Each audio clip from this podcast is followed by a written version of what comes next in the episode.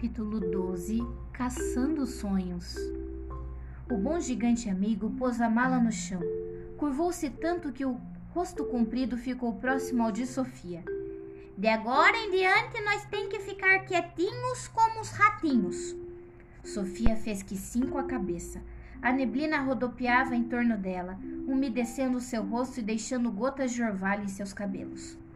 BGA abriu a mala e de dentro dela tirou vários vidros vazios.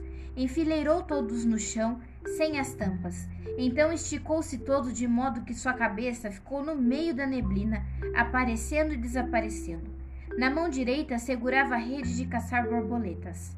Olhando para cima, Sofia podia ver suas imensas orelhas movendo-se para lá e para cá. De repente, o BGA deu um salto, fez o um movimento de quem apanha alguma coisa com a rede. Eu pegou! Depressa, um vidro! Rápido, rápido, rápido! Sofia agarrou um dos vidros e passou ao gigante. Com todo cuidado, ele segurou o vidro, abaixou a rede e despejou alguma coisa invisível da rede para o vidro. Pôs a mão, pôs a rede no chão e tampou o vidro com a mão. A tampa! Rápido, a tampa do vidro! Sofia pegou uma tampa de rosca e entregou-a. Ele torceu a tampa com força e o vidro ficou bem fechado. O BGA estava muito animado. Segurou o vidro perto da orelha e escutou com atenção. É um bricabrínico. Não, não, melhor ainda, é um mágico míndico. Um mágico míndico dourado. Sofia olhava para ele. Que beleza, que beleza! Isso aqui vai fazer algum bebezinho dormir bem feliz. Ora, você vai, quando eu soprar ele dentro do quarto. É tão bom assim? Bom, isso aqui é um mágico míndico dourado. Não é toda hora que eu consigo pegar um desses. Por favor, agora fique calada como um peixinho. Eu acho que por aqui deve ter um enxame de mágico míndico. Faz favor de nem respirar. Você aí embaixo faz um barulho medonho. Mas eu não movi nenhum músculo. Continue assim. BGA ergueu-se de novo com a rede na mão. Seguiu-se o silêncio à espera, a escuta e finalmente o súbito salto no ar e o gesto com a rede. Outro vidro! Rápido, rápido, rápido! Quando o segundo sonho estava bem fechado dentro do vidro, BGA encostou na orelha. Oh, não! Macacos me mordam! vermes me devorem. Qual é o problema? É um estrombolonho. Nós está perdido, é o fim, e agora? Do que você está falando? Oh, maldezido seja eu! Eu venho até aqui para pegar lindos sonhos dourados e o que eu consegue? O que foi que você pegou? Eu vai e pego um estrombolonho totalmente assustador. É um sonho muito, muito ruim. Pior que um sonho ruim é um pesadelo. Oh, meu Deus! O que, que você vai fazer com ele? Eu não vai deixar ele escapar. Se eu deixar algum coitadinho do pobre garotinho, vai passar um mau pedaço. Um péssimo pedaço. Isso aqui é um pesadelo de gelar o sangue. E nós só chegar em casa que eu vou explodir ele.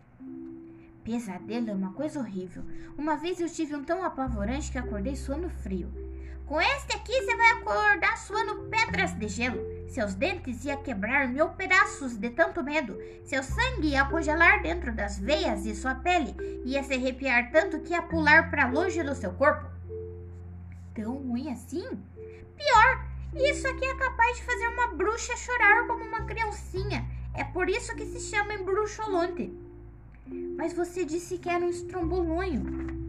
É mesmo um estrombolonho, mas é também um embruxolonte e um esmagarinho. Tudo ao mesmo tempo. Agora bem que tá aqui bem preso, bem apertado. Ah, seu malvado de uma figa.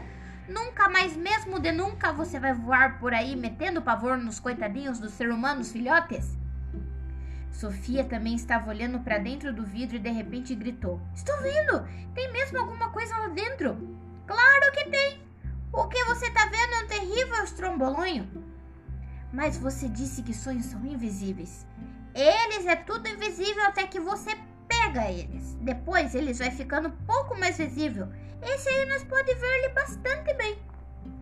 Dentro do vidro, Sofia podia perceber o contorno avermelhado de alguma coisa que parecia uma mistura de bolha de gás com gelatina derretida.